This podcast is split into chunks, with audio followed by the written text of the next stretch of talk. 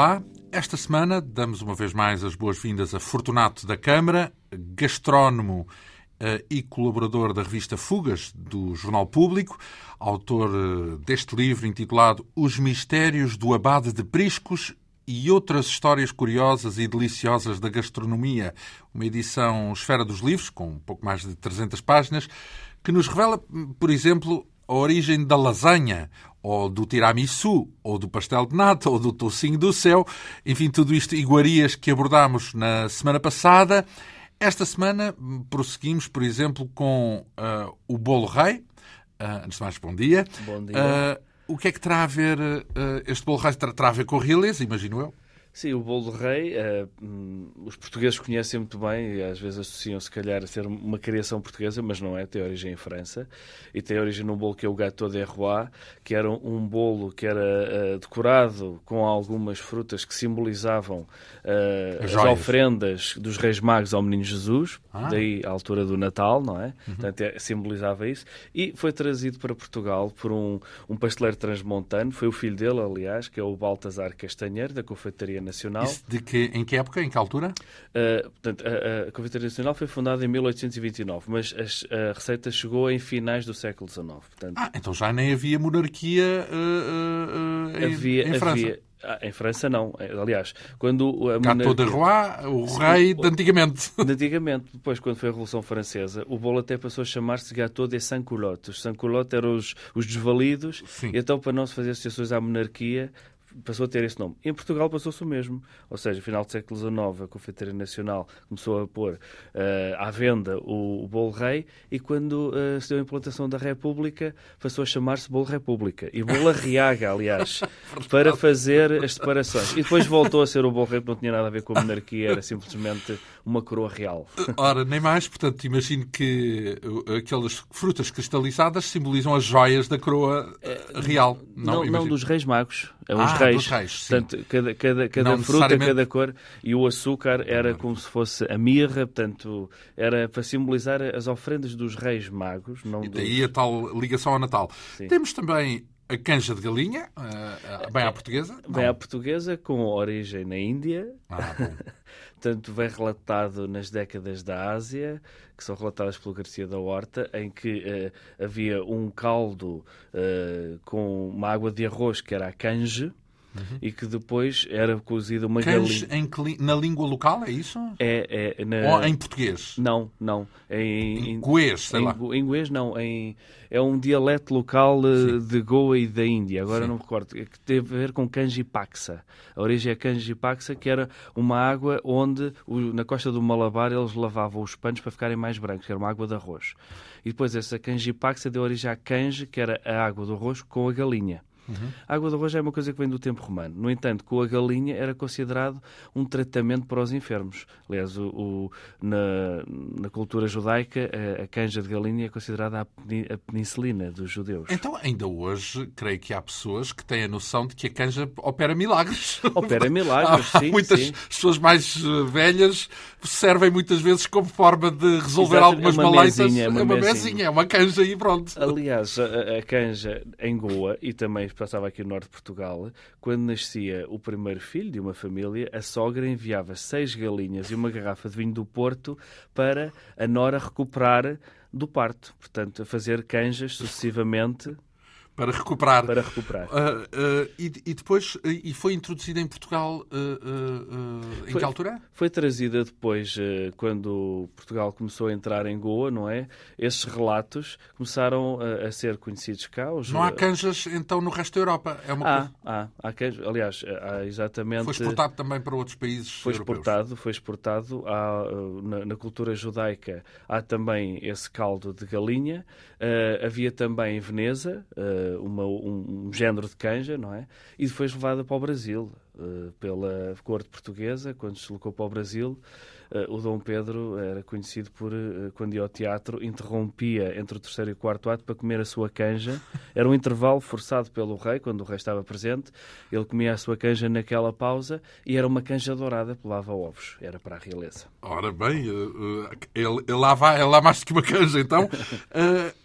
não vai dizer que o cozido à portuguesa não é português, ou é? Não, não é. Por não. isso é que se chama à portuguesa.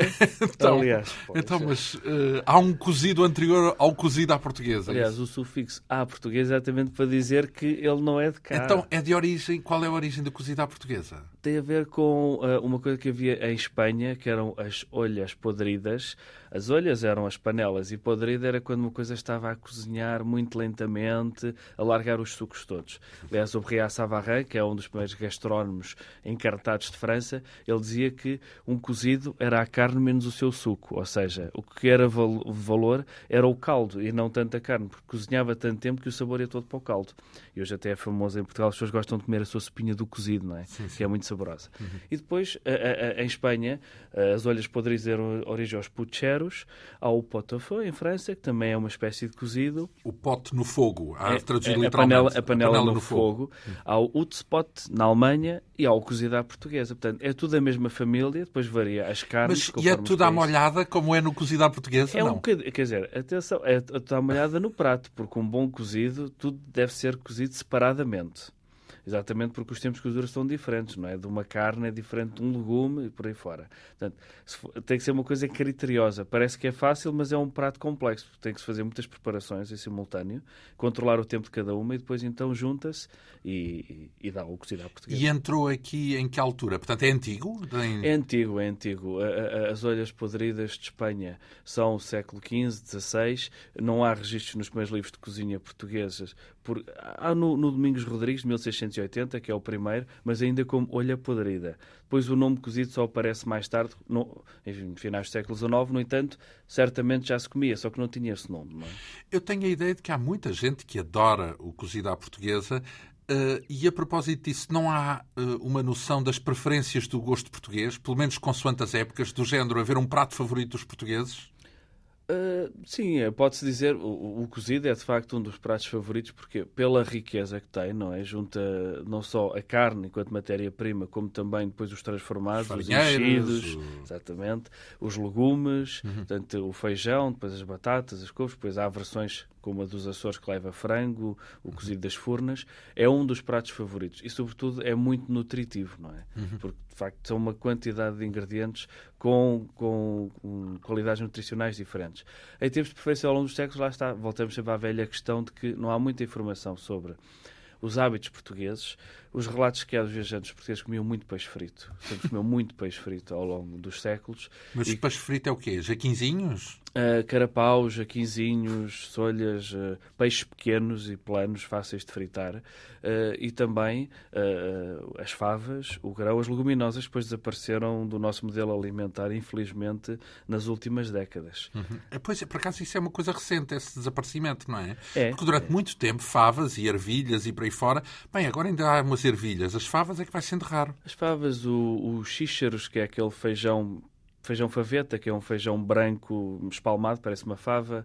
O grão, tirando o prato do bacalhau com grão, desapareceu um bocado, não é? Há muitas, muitas preparações com grão que se faziam antigamente e agora fica sempre, ou é uma coisa meio... Uma salada... Sim, ou, sim a meia desfeita de bacalhau leva grão, ou então o, o, jantarinho de grão alentejano. Mas uh, o modelo alimentar do homem mudou muito para pior, ou seja, consome-se muita carne, poucas leguminosas, Uh, e, pronto, e depois é a batata frita e Já arroz, que é uma praga. Ah, então, o arroz e a batata frita? É uma praga, porque é quase o acompanhamento transversal de quase, quase todos os listos. E depois é um erro, apesar de eu uh, me interessar mais pela parte gastronómica, uh, pelo prazer, mas de facto em termos nutricionais é um erro, não é? Porque são dois hidratos de carbono, o arroz e... Engorda muito, às tantas. Ou, ou uma das coisas, mais vale comer só a batata frita, uma batata frita com arroz. Ou então só arroz. Uh, e também aparece por aí o esparguete, que foi também uma... Não sei se foi da Itália que veio o esparguete. Sim, veio da Itália a forma de fazer a massa massa naqueles, uh, naqueles cabelinhos, não é? Naquele... Mas uh, sim, o esparguete é uma coisa, é uma criação italiana, enquanto o modelo em si, as, as massas já sabemos que não. A massa já havia muito. Uh... Na China já se faziam massas de arroz antes do Marco Polo fazer a viagem no século XIII, já havia. Portanto, é uma coisa oriental, de origem. Oriental. A potenciação da massa aquela diversidade de formas é de facto os italianos, sem dúvida. Uhum. Uh, se bem, se falássemos da cozinha italiana, podíamos ficar aqui também. Ainda vamos falar em um bocadinho. De alguns. Não, mas falamos, por exemplo, uh, de algo que não é bem comida, digamos assim, é mais. é, um, é uma bebida. uh, mas que há de ter também uma história, que é o champanhe. Sim, o champanhe é uma das bebidas nobres, por assim dizer, não é? Que existem.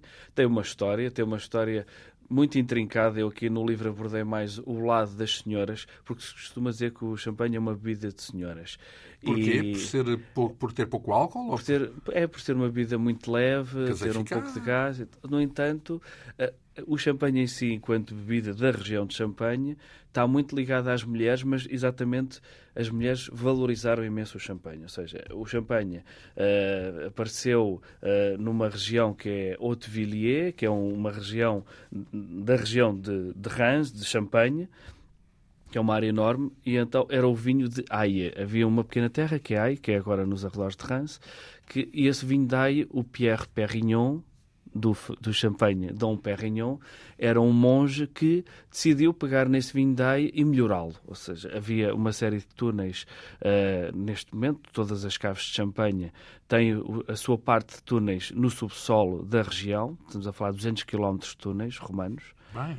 Uh, é, é, uma coisa e é muito bonito de ver. E, e, e então ele de facto transformou o vinho Dai, que era um vinho frisante e que simples. era subterrâneo para guardar a temperatura, é isso? Exatamente. As caves de champanhe estão permanentemente a 10 graus, seja qual for a temperatura no exterior. Naturalmente a 10 graus. Uhum. Uh, e então ele decidiu pegar nesse vinho Dai, que era um vinho frisante, simples, e melhorá-lo. Então, guardá-lo uh, nos subterrâneos, havia uma fermentação. Isso foi quando? Em que altura? Em que época? Estamos a falar século XVII. Uhum. Uh, no entanto, uh, mais tarde, as viúvas de champanhe, ou seja, foram surgindo várias marcas de champanhe e foram curiosamente. O que, as... que é que se chama viúvas? Veuve Clicquot, é isso? A Veuve Clicquot é uma delas. E viúvas porquê? Porque de facto, eh, quando, quando faleciam, ficavam as mulheres à frente do negócio, era um negócio de família. E as maiores evoluções do champanhe foram as mulheres que o fizeram. Foram as mulheres que inventaram uma série de utensílios. E, por exemplo, então, antes da, da viúva Clicou, havia o próprio Clicou. É isso? Sim. E a, a viúva é que o transformou aquilo numa coisa. Sim, a, a, a Clicou já vinha de uma família de champanhe, que era a família Ponsardin. Depois havia aquela coisa que casavam-se entre famílias. Uh, e então é, o que, a Veuve Clicquot ficou ligada a quê? Ficou ligada a uma coisa que é as pupitres, que são os cavaletes, onde as garrafas são postas com o bocal virado para baixo. Portanto, uh, a inclinação faz o líquido ficar junto à rolha e acumula-se aí a fermentação do, do champanhe, que depois vai ser feito o dégorgement, que foi um processo também inventado por ela, que é partir o bocal e tirar uh, uh, a substância que faz a fermentação, que faz a, a, a ficar mais frisante e, portanto, essa rolha é O que partida... quer dizer frisante? Já agora, peço desculpa pela, dessa terminologia. O frisante é exatamente as o gás, o gás, o gás, o gás que fica sim, acumulado. Sim. Essas leveduras são depois, como estão junto à rolha, pelas pupitres, pela inclinação, são depois uh, tiradas através da congelação do, do gargalo, permite partir e rapidamente passar o líquido sem as, as leveduras interferirem, como se fosse uma, uma decantação. Uhum. Um, ela criou também o quarto de volta, que é uma coisa que faz exatamente as leveduras atuarem. É as garrafas são mexidas todos os dias num quarto de volta. Portanto, há, há, há, funcionários que vão rodar as garrafas todas, estamos a falar de milhares de garrafas todos os dias, um quarto de volta. E durante é um várias semanas. Mudar, é, rodar é, garrafas. É só um quarto de volta, exatamente, para depois, quando ela dá a volta completa, fechou-se um ciclo. E a fermentação está. Em quatro dias, é isso? Portanto, dá um ciclo, dá uma volta não, não, não, dá um quarto de volta e depois são várias semanas. Ah. Portanto, dá um tempo assim, depois é outra vez mexida. Uh, e, por exemplo, uh, há uma outra viúva que é o Jacques Boulanger. O Boulanger é uma das marcas premium de champanhe. E a Lili Boulanger, a viúva do senhor Jacques Boulanger, lançou em 1961 um champanhe emblemático que é o Boulanger RD. O RD quer dizer Récemment dégorgé, portanto, é um champanhe que está a envelhecer 8 anos. E assim que é feito o tal dégorgement, ou seja, que são retiradas as leveduras e rolhado com a rolha final, que vai ser vendido. Portanto, todo o champanhe que nós vemos não é aquela primeira garrafa, aquela é a segunda. Um, esse, esse Bollinger, Bollinger RD, ela teve que dar uma conferência de imprensa para anunciar, era um dos emblemáticos, e aqui para terminar a história do champanhe, ela deu, deu uma entrevista ao Daily Mail em que eu lhe perguntava, senhora Bollinger, como é que gosta do champanhe? E ela deu uma resposta muito curiosa que é assim, gosto de bebê-lo quando estou sozinha e acho que é obrigatório quando estou acompanhada. Quando estou alegre, sinto-me bem belo e quando estou triste, preciso dele. e também, quando não tenho fome, uh, uh, ajuda-me a passar o tempo. E quando estou com fome, acho que é indispensável. Fora isso, só o bebo quando tenho sede. Portanto, acho que é emblemático. Isso é uma, boa promoção. É uma boa promoção. Portanto, acho que é emblemático uh, daquilo que o champanhe representa para as mulheres. Não, mas e o não é só o lado das senhoras, é o trabalho. Das, mas das... o, o, engraçado é que depois ficou com a fama de servir só para ocasiões, não, não para todo o momento, exatamente é, quase o é. oposto, só para o fim de ano. Portanto, É uma coisa muito portuguesa, não é? Em França não é assim. Não é? França bebe-se em qualquer ocasião. é Qualquer ocasião, aliás, é uma das bebidas mais versáteis que existem. Por exemplo, hoje está muito em voga as pessoas ir ao restaurante fazer aqueles menus de degustação, não sei quantos pratos. Um champanhe consegue acompanhar quase todos esses pratos ao longo da refeição. E o que não acontece com os outros vinhos é o branco mais para os peixes, normalmente. Então, e porquê é que em tinto. Portugal, por ser uma coisa cara, se calhar, por se vir de, É, tipo de associa-se muito, é, associa-se muito a ser uma coisa cara, de festa.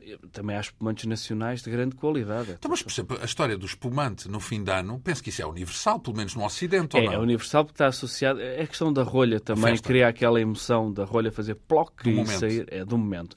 No entanto, é uma bebida absolutamente versátil. Já agora, falou aí da região de Reims, que foi onde estudou gastronomia, Exatamente, certo? exatamente. Andou a visitar as caves do champanhe? Visitei, visitei. Visitei uma das casas eh, também emblemáticas, que é a Casa Krug, que foi fundada por alemães. Aliás, os alemães têm uma, têm uma grande importância também no champanhe. E há, muitos, há muitas marcas de champanhe com nomes de origem alemã, não é? Estamos a falar da... E depois teve ali com a região da... A região também teve influência alemã, não é? Aquela região de Reims, ou Reims, não é? Se for dito em alemão. Em literal, sim. E, portanto, há a Casa Krug, há a Casa Deutz. A Krug é uma casa também fantástica que eu visitei e que normalmente não recebe visitas de ninguém, nem de jornalistas. Então, entrou incógnito Não, foi aberta exclusivamente para os, os alunos, alunos do de- curso da do Universidade de Reims, Exatamente. ou de De Reims. Ah, hum, já agora, também existe champanhe, ali- a- a- às vezes até é elogiado como sendo um champanhe bem razoável se excluirmos a França, digamos Sim, assim. sim. Sim, o champanhe português, não? Sim, uh, champanhe, a questão do nome champanhe tem aquela parte comercial, é em França que é É só mesmo de. França, não é? No entanto, os champanhes, entre aspas, existem Espumante, todos. vá lá. O espumante é o português, a cava é o espanhol, o prosecco é o italiano. Mas é do mesmo tipo de processamento? O é- método, aliás, costuma-se às vezes ler método champanhês. O que é que quer dizer? É feito com uh, castas portuguesas. uh, uh, em Champanhe só há três castas, é a Chardonnay, a Pinot Noir e a Pinot Meunier. Aqui faz-se já champanhe da casta Baga, que é uma casta da região do Dão. E, portanto, o método é que é o champanhe. Tal história da inclinação da garrafa, do quarto de volta, do Etc. estar... Por aí E, e- e pede messas com o critério padrão universal? Uh, há champanhes, há espumantes portugueses melhores do que muitos champanhes franceses. Bem, então só temos é que ir aí pesquisar Sim, sim. para saber o que é que vale. Ora, eh, eh, temos agora também aqui aqueles, aqueles exemplos recheados, digo eu, de história ou de cultura. Por exemplo, este Beef Wellington, só pode ter a ver, imagino eu, É com, com o general, o general Wellington, Wellesley, não é? sim. do, do tempo das invasões napoleónicas. Exatamente, o, o general Wellesley ficou conhecido por ter derrotado o Napoleão na Batalha de Era o Duque de Waterloo. Wellington, portanto. Era o Duque de Wellington, eh, que foi, foi, recebeu uma série de, de títulos em Portugal, quando em 1809 expulsou os franceses, né? foi o Conde do Vimeiro, foi Duque de Torres Vedras, uma série de títulos. Eh, e, e ele tinha umas botas, portanto, pensa-se que o Beef Wellington fosse uma homenagem que queriam fazer. Ele, ele era um péssimo gastrónomo. Era tão mau que há uma história que diz que um cozinheiro que foi, foi trabalhar para ele e que era um cozinheiro reconhecido, fez um grande manjar para ele, logo assim começou a trabalhar para ele e ele não, não fez nenhum comentário. Os cozinheiros precisam ter o ego afagado, não é? E então ele ficou tão chateado que na semana a seguir fez outro manjar de grande monta, mas foi o aprendiz que fez, ele nem estava presente e voltou a não haver nenhum comentário. Portanto, ele diz que o Wellington não diferenciava quando é que ele estava. nenhum, não, quando é que ele estava e quando não estava, nem sentia a diferença. E então o Beef Wellington é considerado uma homenagem. eh, decorrente dessa batalha, decorrente das botas do Wellington. O Wellington, porque o bife Wellington é um, um, um rolo de carne embrulhado em massa folhada. depois no meio tem uma pasta de cogumelos. Portanto, é, a, a, a, a, carne vai a rolar sobre cogumelos e depois é fechada com massa folhada e vai ao forno e fica assim uma coisa meio um tubo, não é? Dourado. E as botas do General Wellington estavam sempre muito bem engraxadas, pretas, umas botas de meio cano, que deram origem ao que são hoje as galochas. Tanto que galocha em Inglaterra chama-se Wellis, do Wellington. Bem. Portanto, era, era uma bota versátil para tudo. E a homenagem foi feita ao Wellington. No entanto, também havia um bife então, mas ainda não percebia qual era a correlação com o Wellington. Era o cano da bota? Era, era o cano da bota ser parecido com aquele pedaço da massa. Isto é uma das histórias, não é? Portanto, esta história é, é uma história que é contada por um lado inglês, mas também é contada pelo lado francês. Porque os franceses têm o, o filet de bafon croûte, que é também um, um o lombo do novilho na massa folhada, só que em vez de levar cogumelos, leva foie gras e até chamam filé de bofão cru, não querem chamar beef wellington. Sim, faz fazer sentido, dada, dada o, o, a história. Crepe Suzette, ou crepes Suzette? É, os crepes Suzette é, está associado àquelas preparações de sala que estavam muito em voga no início do século XX. Antes de mais, vamos lembrar o que é um crepe Suzette, então? O crepe Suzette é, portanto, é um, um crepe que é depois de estar feito normalmente, uma massa de crepe, aquele disco de massa muito fininho, é dobrado em quatro e é cozinhado numa calda de molho de tangerinas. E isso era uma coisa habitual na França, é uma receita francesa, e foi feito uma vez perante o, príncipe Eduardo VII, que estava no, no Café de Paris, no hotel, uh, no Café de Paris em Monte Carlo, e estava acompanhado de uma senhora e o empregado estava ali no carro, portanto, era um carro que fazia aqueles flamejados. Uh, uh, no entanto, a ideia não era fazer um flamejado, era só cozinhar o crepe na calda. Quando ele adiciona algo, um, dois ou três tipos de álcool que a receita leva, aquilo levantou umas grandes chamas. E aquilo causou assim um certo impacto, acharam muita piada e tal. E o rapaz era, era, um, um frissonzinho ali ao pé, aquilo a deitar, a deitar as chamas. E então ele perguntou: então, o que é que. Isto é muito interessante, ficou muito bom e tal, com este sabor, disse o príncipe. Se calhar até. Isto tem nome? Não, isto é os crepes no molho de tangerina. Então vamos do nome aqui da dama, que é Suzette, que era uma das senhoras que estava a acompanhá-lo. E portanto, o, o, o rapaz era um jovem aprendiz, depois veio ser um grande cozinheiro nos Estados Unidos, que era o Richard Charpentier, e, portanto, os crepes Suzette diz-se que nasceram daí, porque isto é a história contada pelo Henri Charpentier. Uhum.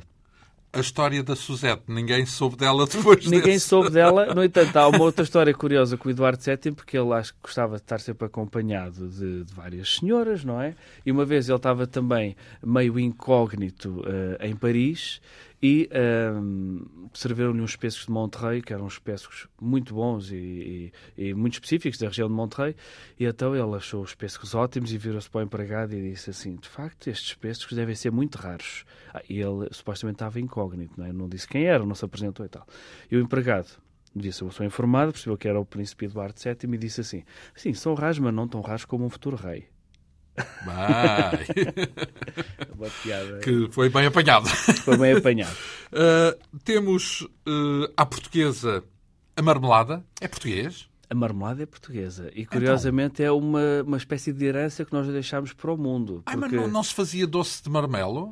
A partir do marmelo? É, fazia-se doce de marmelo. Uh, na época romana, o marmelo era chamado melimelo, que era maçã-mel. Porquê? Porque era um, um, um, fruto que nós conhecemos é aquela astringência toda, e depois quando é cozinhado fica com uma suavidade e juntava-se mel. Sim. E uh, isso é, é, já vem da antiguidade. No entanto, o nome marmelada, especificamente marmelada, a primeira referência que eu encontrei foi no Tratado de Cozinha da Infanta Dona Maria, que não é bem um livro de receitas, que é uma recolha de receitas de final do século XV e início do século XVI, onde veio a marmelada das Ximenes, que era marmelada de marmelos. Só que os portugueses levaram a receita e esse hábito para a Inglaterra, e os ingleses começaram a chamar marmalade a tudo o que era doces de fruta. Portanto, em Inglaterra, por compota, exemplo... Compota, no fundo, não é? Compota. Porque a marmelada era o, o, o, doce de cortar à faca. Hum. A parte mais líquida, tipo a compota, eles chamavam marmalade, por exemplo, de, de laranjas. A marmalade of oranges, em inglês é muito famosa, com as caixas de laranja. Sim. A marmelada portuguesa, eles chamavam Queen's Cheese, que era queijo de marmelos, exatamente por cortar à fatia. Uhum. O nome marmelada depois deu origem à marmelada italiana, à marmelada francesa. Portanto, é a origem do nome de todos esses doces, é a marmelada portuguesa. Mais tarde, os ingleses fizeram marmelada faziam com laranjas de Sevilha, quando começou a, a, a, o comércio para, para a Inglaterra a partir de Sevilha. A receita portuguesa era feita, era feita com laranjas de Sevilha, mais tarde com laranjas dos Açores, finais do século XIX, quando a laranja açoriana era muito famosa. Então, mas não era necessariamente feito com marmelos, é isso? Podia ser feito não. com laranja ou fosse o que fosse... Com maçãs, com vários tipos de fruta. E, e, e ainda assim chamado marmelada? Sempre marmelada. Tinha a ideia de que marmelada tinha que ver sempre só com marmelo. Não, só em Portugal é que tem a ver com marmelo marmelos. E, e, passou a ser universal, fosse qual fosse a fruta, no fundo. Quando eram, quando eram, eles depois é que degeneraram nessas compotas, e os franceses chamaram confiture, chamam confiture por ser mais líquido, mas quando eram doces de cortar à faca, assim doces densos, porque a marmelada é um doce robusto, denso, eles chamavam sempre marmelada, fosse qual fosse a fruta. Ora bem, há aqui um outro exemplo que eu recordo-me de ouvir falar nisto muito uh, no Japão, na cozinha japonesa, e em especial no Japão, mas está aqui na secção de portuguesa da tempura. A tempura é Sim. é portuguesa? A tempura tem origem em Portugal, ou seja, é, é, mais uma das heranças com uma marmelada que nós deixamos, neste caso aos japoneses, quando São Francisco Xavier, em meados do século XVI, desembarca no porto de Kagoshima para fazer o seu trabalho de evangelização. Ele, na altura, ficou associado a ser mais um comerciante de armas, não é? Com a tal história da introdução da espingarda. Uh, e ele, para fazer prova disso, tinha que demonstrar outro tipo de hábitos. Portanto, ele era um homem já formado na Sorbonne, na altura, e, portanto, uh, uh, ele passou tudo o que sabia para poder evangelizar os japoneses, também dos hábitos portugueses em relação à religião. E uma delas era a abstinência antes da quaresma, que eram as quatro semanas antes, que eram os quatro têmporas e daí o nome tempura estar associado com as têmporas. E o que é que era isso? Era exatamente o cozinhar o peixe frito, fritar um pouco de peixe, fritar um pouco de legumes. Para eles é, tinha algum exotismo, porque o óleo que havia no Japão era óleo de sésamo, que era caríssimo, e era reservado só a frituras muito rápidas e não por imersão. E os portugueses levaram o conceito da fritura por imersão, ou seja, ter um, um pote com óleo e fritar imersamente os alimentos, imergindo os alimentos. E, portanto, a tempura depois foi aprimorada pelos japoneses, como eles fazem sempre. Eles pegam uma coisa e levam à excelência, tentam Sim. isso, e hoje a tempura é de facto um frito muito leve, muito suave e que ficou desse legado que nós ficámos só com os peixinhos da horta. Exato. Então, quer dizer, há mais fritos, mas não, uh, sei lá, os, uh, os filetes uh, não são considerados. Não, não é uma tempura, porquê? Porque a tempura é um frito que é, é, é, uma espécie de uma polme, ou seja, o, o, o alimento envolvido. Então numa... e o de pescada não é isso? Também? também é, também é, mas às vezes é só farinha e ovo. E ali o passar em farinha e depois no ovo é diferente do que já ter uma pasta onde é mergulhado o alimento. Uhum. E é feito com gelo, que é para ficar uma farinha gelada e depois aquilo vai, vai ser só uma cobertura muito leve. A tempura é uma coisa que não fica ali aquela capa toda agarrada ao alimento, é uma coisa mais leve. É um crocante só. Uh, já esteve no Japão? Não, uh, não, não estive, não tive a oportunidade. Mas é, é, é, bem, para já é, é impressionante uh, o conhecimento que o, que o japonês senso comum tem do mundo inteiro, porque são Sim. pessoas extremamente informadas e cultas, e, e, e, em especial de Portugal. Eu, pelo menos, fiquei espantado com Sim. tudo o que eles sabiam de, de, Portugal. Sabem muita coisa, sabem. Porque, e sabem também aquilo que herdaram dos portugueses. Portanto, eh, na cultura mediana, não sei se estudam na escola, provavelmente. A, tempura, só no século XVIII, portanto, isto no século XVII, eh, no século XVI foi quando chegou o São Francisco Xavier. O Francisco Xavier, depois é que foi canonizado. Mas só no século XVIII, eh, na cidade de Edo, que é hoje Tóquio, é que começou de facto a ser uma comida de rua, as tempuras, porque o óleo era uma coisa muito cara. Depois passou a haver óleo e então eh, é que a tempura se popularizou, por assim dizer. E porquê é que se. E, e chama-se tempura tem a ver com a expressão portuguesa têmpora? É, com as quatro têmporas, que eram as semanas antes da, da Páscoa, que eles, eles falavam disso, não é? No processo de evangelização. Cada têmpora é uma semana. É uma é semana. É uma, é uma medida semana. de tempo, no sim, fundo. Sim, sim, sim. Um, macaron. Ou macarrão, melhor macarron. dizendo. Há, há, porque não é macaroni, não é, não é a italiana? É, é, é macarone, macarone. Macaroni. Então, mas eh, afinal, é francês ou é italiano? A origem é, é assim, é, o macarrão que hoje se conhece, os franceses, mais uma vez como acontece com a história do croissant, é que o, lhe deram todo o esplendor. No entanto, com a ida da Catarina de Médicis para a corte francesa, não é? ao ter casado, uh, ela levou o hábito dos biscoitos de amêndoas, biscotti venezianos, que eram os macarones. Macarone vinha do termo macere, macere pode ser bater e moer. E no fundo, os macarones eram um bolo de claras batidas e de amêndoas moídas. E depois, em França, propagou-se por várias regiões. Uma das, das mais famosas são os macarrons de Nancy. Portanto, os macarrons surgiram também com a Revolução Francesa e com o fim da, dos conventos. Duas irmãs, freiras, tiveram que receber abrigo em casa de um, de um médico, de Nancy, e elas já sabiam fazer a receita, que vinha dessas tradições do tempo da Catarina de Médicis, e, portanto, a, elas começaram a fazer os macarrons. E hoje ainda há uma loja em Nancy, que é a loja das irmãs Macarron, vem dessas irmãs, que era o tal biscoito de amêndoa, que era um biscoito plano e ficava meio rachado do calor, depois, quando chegou à França, os parisienses têm sempre esse hábito ao longo da história de quererem sempre dar um toque, não é? De acrescentar qualquer coisa. De dar um toque chique, não é? Sim. Então, o macarrão passou a ser aquele bolinho muito delicado. Foi a La Dioré, que é uma pastelaria muito conhecida em França, que deu essa versão, em vez de fazer um bolo mais largo, fez um bolo mais pequeno. O tempo de forno é controlado para não rachar, então faz aquela, uma espécie de sanduíche muito delicada que é o macarrão de hoje. Já estou com água na boca.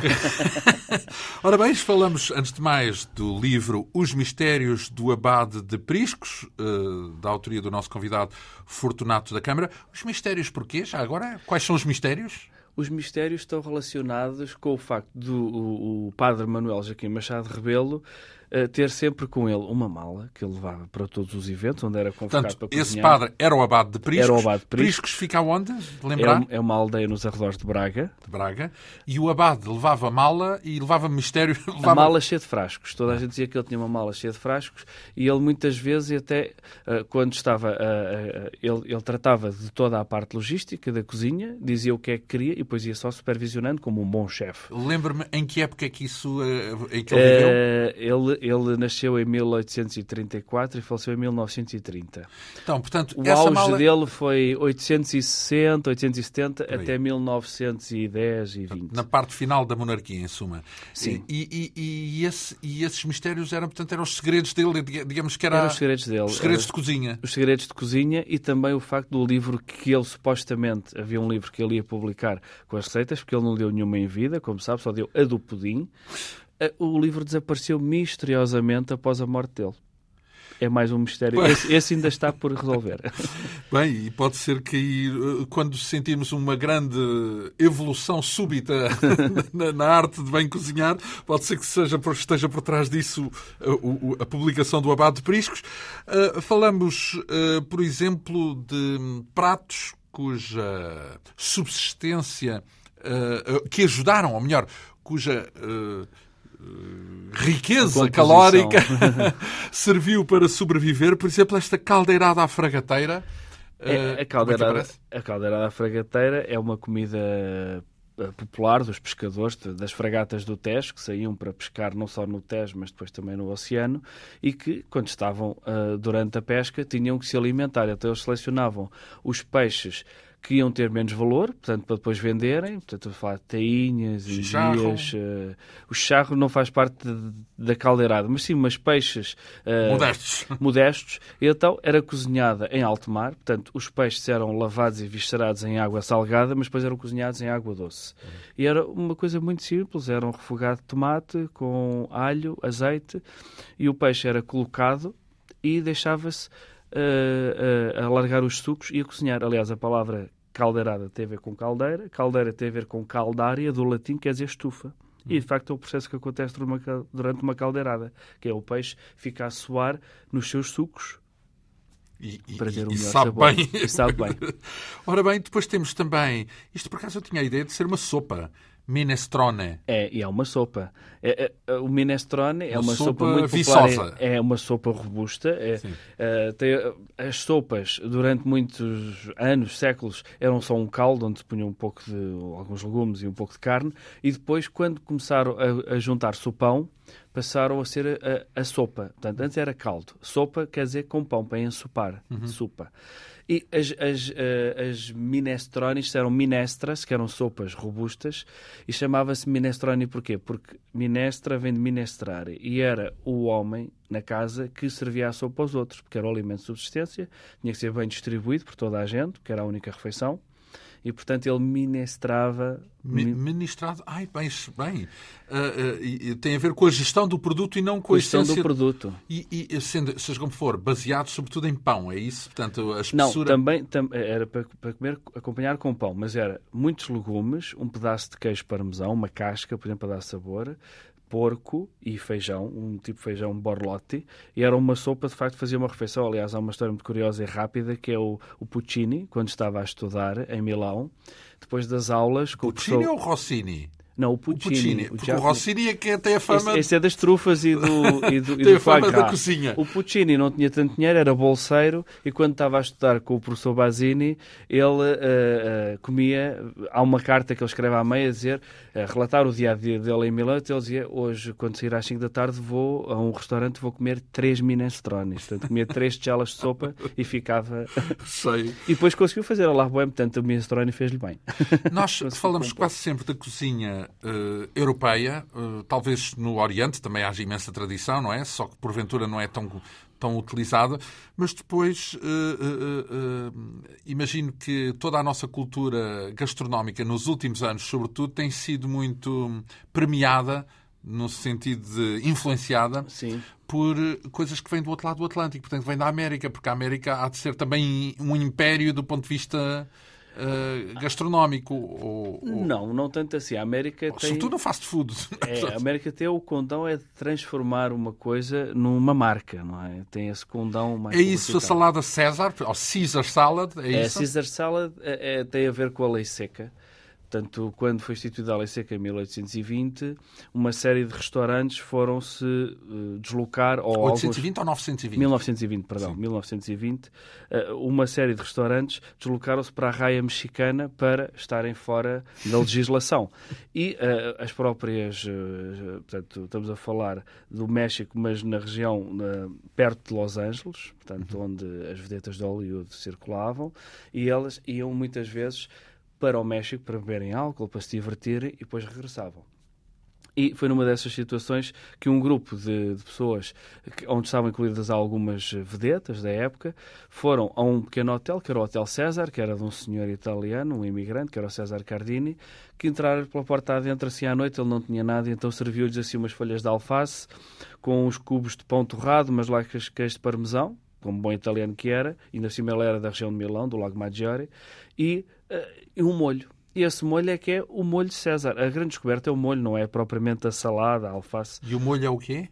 É um molho muito simples, feito com molho inglês, com maionese. Uh, portanto, é uma espécie de uma maionese. É uma emulsão feita com gema de ovo, com azeite, limão e uh, molho inglês. É um molho muito simples, muito simples, mas que de facto como eles estavam cheios de fome e ficaram muito bem impressionados, acabou por fazer. Às vezes o sucesso é uma coisa que acontece assim do inesperado. E hoje é um império, o molho César, atenção. Pois é uma marca? É, é uma marca. É uma trademark. A família conseguiu registar.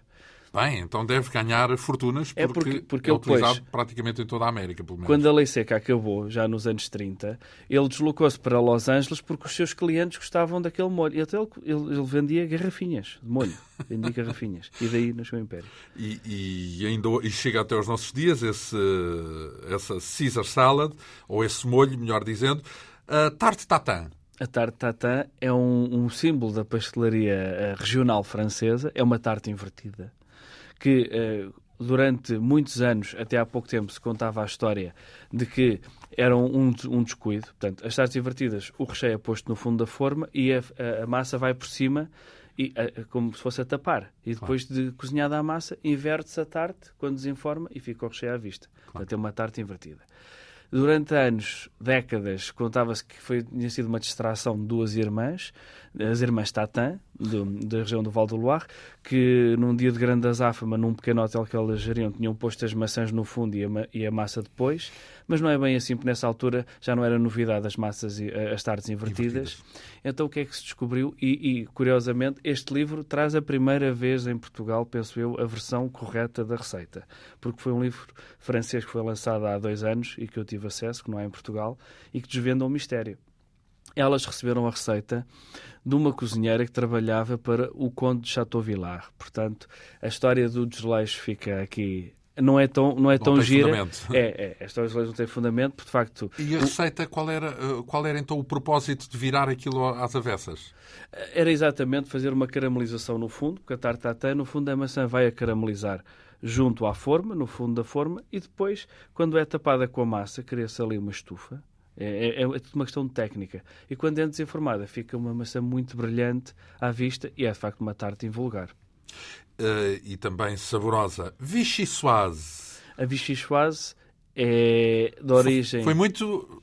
Aqui um parênteses, é inevitável falarmos disso, foi muito falado na política, não em é? Portugal, sim. em Portugal, sim. Curioso, serviu uma espécie de.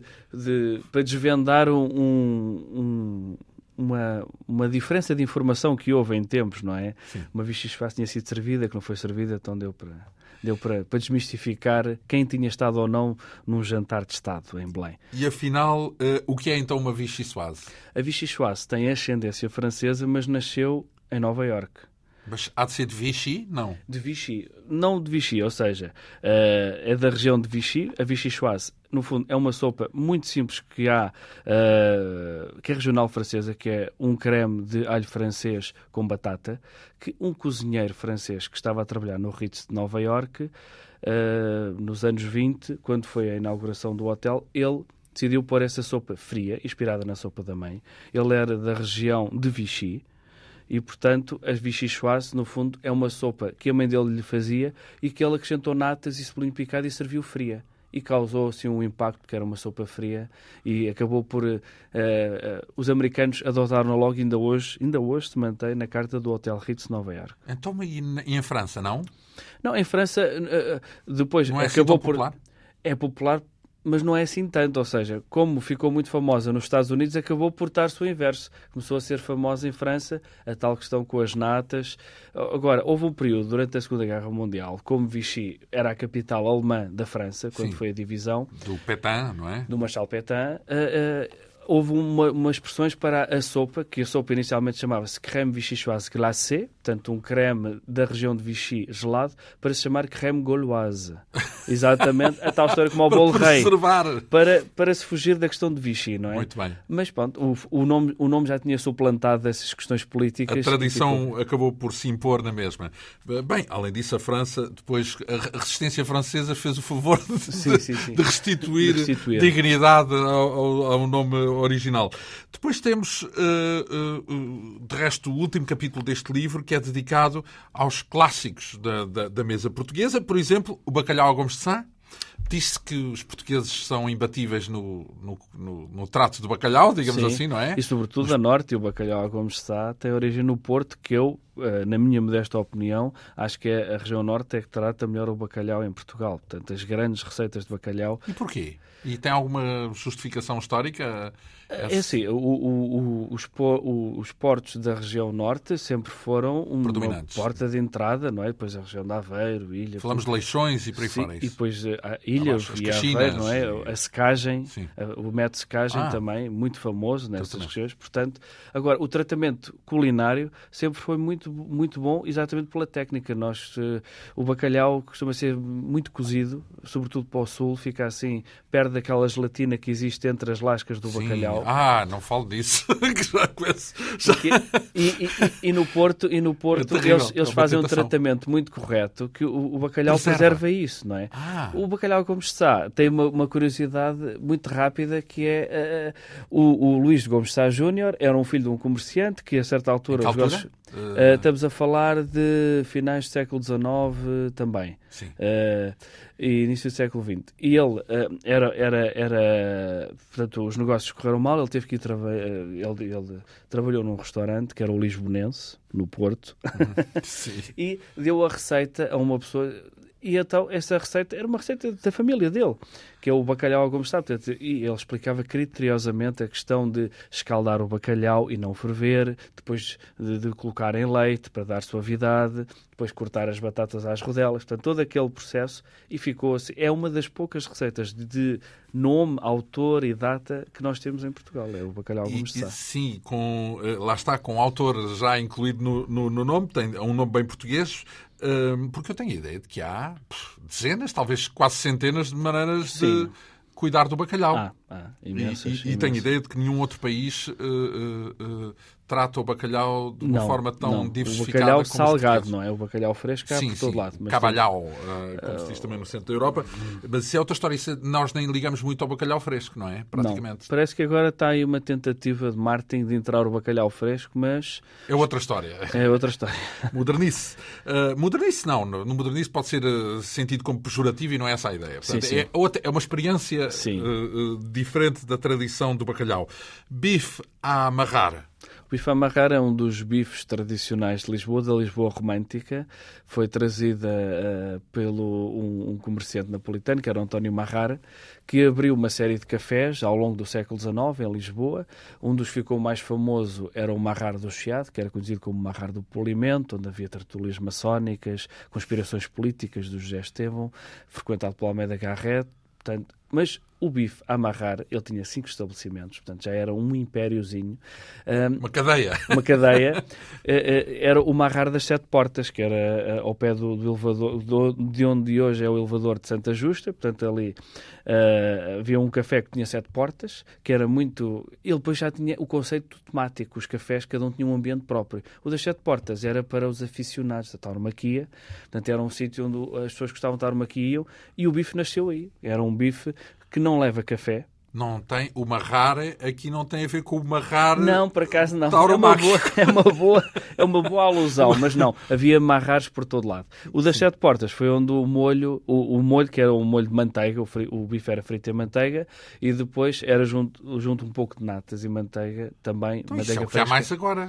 É é. Dizer... é um molho muito simples e que não leva café. Era conhecido como o bife a café porque era o bife a café marrar. Todos os estabelecimentos eram cafés café marrar a carne de porco alentejana, ou carne de porco com amêijoas, não sei se é correto chamar a alentejana. Com amêijoas é que é correto. Com a, com a alentejana é o que a tradição a transformou. Portanto, é uma carne que era feita pelos pescadores do Algarve. Antes de mais, já agora eu tenho a noção de que é raro um prato que misture carne e algo que venha do mar, do mar e de carne juntos. Sim, é raro. Se bem que depois na cozinha internacional há muita. Os americanos têm uma expressão que é o surf and turf, que é, que é coisas terra e mar, hum. e a mesma expressão terra e mar foi, foi muito utilizada.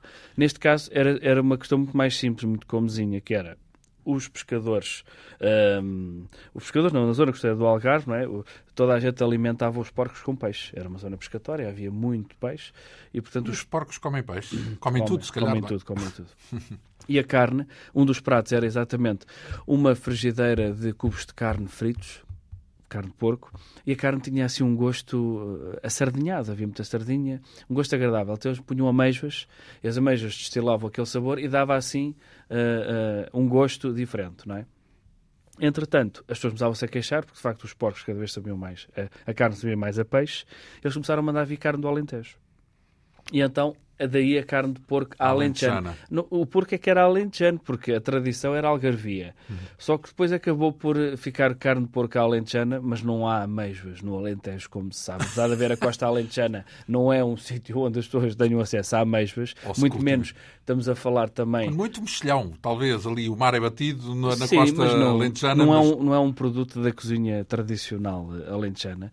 E, portanto, foi a carne de porco ao ir do Alentejo para o Algarve para exatamente acabar com essas queixas que havia, deu origem à carne de porco dita alentejana.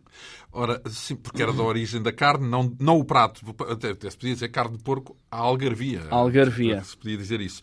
Uh, o Alentejo, de facto, é uma das terras, também é uma das zonas de Portugal também com uma tradição mais arraigada na área, na cozinha, não é? Porque porque tem. É uma cozinha de sobrevivência fabulosa, não é? Portanto, é com poucos recursos, com aquelas terras áridas, com as ervas disponíveis e simplesmente com água, ervas, alho e. E, e riquíssimo, e, e partes, e, é, exatamente. Com muito aromática, também... muito aroma, com pão, sim, muito, muito aromática e muito, muito rica. Uh, como o Alentejo também, tem, tem o mesmo encanto que o Alentejo. A comida, sim, sim, sim. a comida tem, alentejana tem, tem. também é um pouco aquela aridez, é, mas é. depois é, de, uma, é, de, uma, de um gosto extraordinário. Ovos moles. De onde vêm os ovos moles? Os ovos moles é uma receita de origem conventual que, no entanto, a primeira, a primeira publicação surgiu uh, no segundo livro de cozinha, em 1780. Aliás, no primeiro ainda. O primeiro já traz uma referência aos ovos moles, o do Domingos O primeiro Rodrigues, livro de cozinha? 1680. Tanto... O primeiro. E o segundo é 1680. É com 100 anos de diferença de um para o outro. Portanto, não éramos muito produtivos em termos de livros de cozinha. O Domingos Rodrigues já traz uma receita de ovos moles, que é mais ou menos parecida com aquilo que são os ovos moles, aliás, muito próxima. E porquê é que vem num livro de cozinha e é de origem conventual e vem num livro de cozinha do século XVII? Porque, de facto, os conventos eram, funcionavam como redes de, de hotéis para a, a, corte. Quando a corte se deslocava, havia conventos por todo lado, eles iam pernoitando no, nos conventos e pensa-se também havia uma troca de informação entre os cozinheiros que acompanhavam o séquito e as próprias freiras dos conventos que recebiam essas pessoas. E, portanto, naturalmente, numa dessas viagens, poderá talvez o Domingos Rodrigues ter tido acesso a essa receita, neste caso no Convento de Jesus de Aveiro, onde os ovos moles, depois, com o fim das ordens religiosas, com a extinção, começaram a ser feitos por uma, uma das freiras desse convento que veio a casar-se posteriormente e que abriu uma confeitaria e, portanto, começou a fazer-se aí então o nome dos ovos moles já no século XIX, que o Essa de Queiroz refere numa passagem dos Maias, quando aquela personagem meio estranha do Damas de Salcede faz uma oferta a uma senhora de um, um, um barrilinho de ovos moles, que ele dizia que era muito chique o de Aveiro. Era muito conhecido lá fora, mas o de Aveiro era o mais chique. E ainda hoje os, os ovos moles de Aveiro têm fama. Tem, e têm, fama, tem fama. E provavelmente o proveito, com certeza, porque de facto também é de fazer crescer água na boca. Porque é que, eh, portanto, nos conventos eh, do resto da Europa também havia a tradição da doçaria? Ou era, isso era uma coisa portuguesa?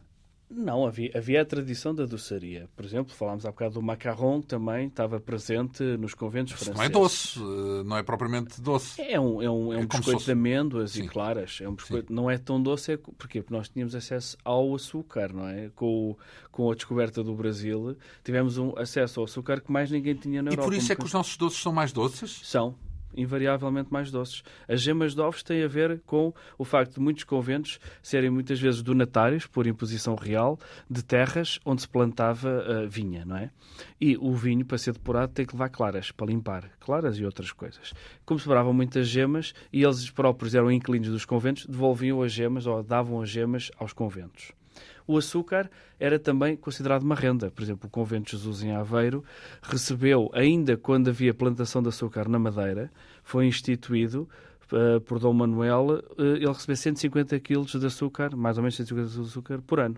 De resto, eh, este tópico, recordo-me que foi também abordado na semana passada, sim, sim, onde justamente sim, falámos da origem desse gosto dos monges e das monjas, ou das, das freiras, vá lá, portuguesas, uh, também sobre, sobre, sobre esse gosto das receitas da doçaria.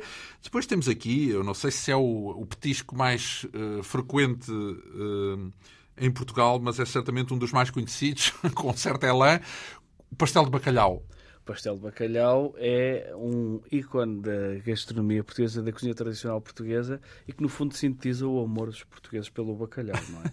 Porque é um, um é um aperitivo... É um amor antigo, esse amor pelo bacalhau? Já vem de trás, a vem, pesca vem, do bacalhau? Vem, porque não há bacalhau em, em, nas águas portuguesas, não, não é? Não há bacalhau nas águas portuguesas. Isso quer dizer que, tem que, que, que, a pesca longínqua também é muito antiga. É uma paixão louca mesmo, não é? Ida para a terra nova dos portugueses que cruzarem os mares século XVI, século XVII. Ainda por cima mares agitados, porque mares são... agitados, é de facto é um caso de devoção único, digo eu, não é? Deve haver poucos povos no mundo para que passassem tantas tribulações para ter acesso a um produto. É? Sim, e, e, e, então como é que aparece este pastel de bacalhau? O pastel de bacalhau. Uh, o, o, bacalhau era uma coisa mal vista nos séculos XVI, XVII. Havia até um tratado de um médico, que era o Dr. Mirandela. Mas mal visto de saúde ou mal visto... É, era considerado uma comida rude. Ou seja, as pessoas delicadas não comiam bacalhau. Portanto, eh, havia aquelas crenças, não é? Então, o bacalhau, só no século XIX, é que começou a entrar em preparações mais comuns. E apareceu a primeira referência ao pastel de bacalhau como bolinhos de bacalhau aparecem em livros, uh, aparece no livro do Visconde de Vilarinho São Romão, do Minho, uhum. e um outro livro que, que, foi descoberto já depois de eu ter escrito o livro, não vem referido na, na história do pastel de bacalhau, uh, um outro livro que é chamado uh, Receitas de um Curioso do Minho, portanto, o Minho tem uma grande relação com o, os bolinhos de bacalhau, que era batata e bacalhau, portanto, bacalhau desfiado no pano para ficar em fios e depois envolvido num puré de batata muito leve, batata esmagada. E, e depois, então, acaba por fazer um grande nome na Extremadura quando, em 1904, já temos século XX, o Tratado de Cópia e Cozinha do Carlos Bento Maia surge então com bolos enfolados de bacalhau. Portanto, é, era uma coisa leve e, como ainda hoje deveria ser, e já não é, pastel de bacalhau está em vias de extinção. Então, porquê?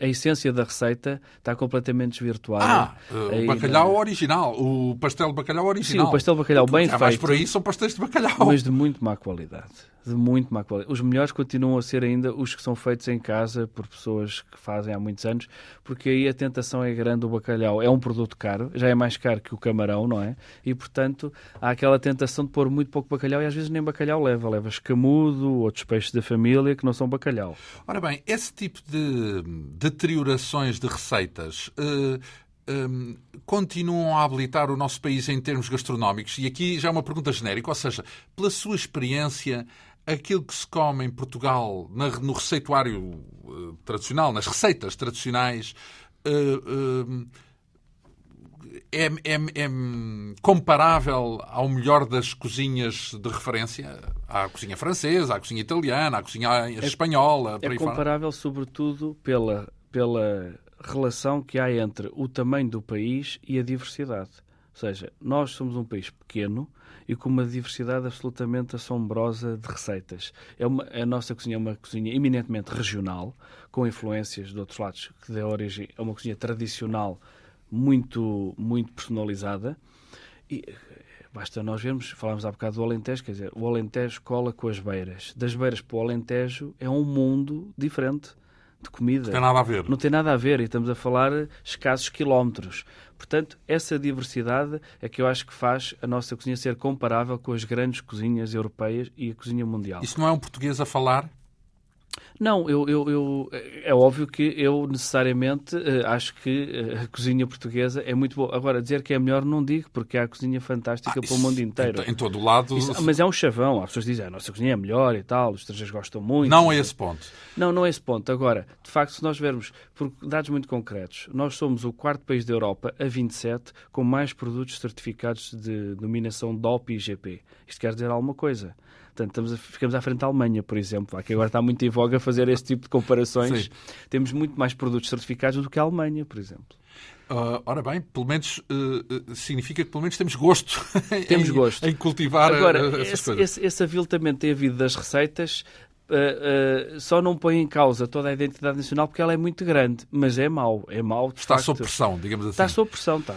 Não há nada como uh, regressar às origens, e nomeadamente através deste livro que foi escrito pelo nosso convidado, um livro intitulado Os Mistérios do Abade de Priscos, e depois com o subtítulo E outras histórias curiosas e deliciosas da gastronomia com uh, a assinatura de Fortunato da Câmara. Nosso convidado, este livro que tem a chancela uh, da Esfera dos Livros, com perto de 300 páginas, e que ao longo de duas semanas nos pôs aqui a salivar por diversos momentos. Só o decoro é que nos permitiu, enfim, não estarem a ver os nossos. Mas, mas, mas imaginamos e só a imaginação já nos, já nos chega. Muito agradeço a Fortunato da Câmara Eu esta agradeço, passagem dupla aqui uh, na Quinta Essência. Esta deliciosa conversa. Uh, que Teve hoje a assistência técnica de Ana Almeida, produção, realização e apresentação de João Almeida. Obrigado pela atenção. Regressamos de hoje a oito dias.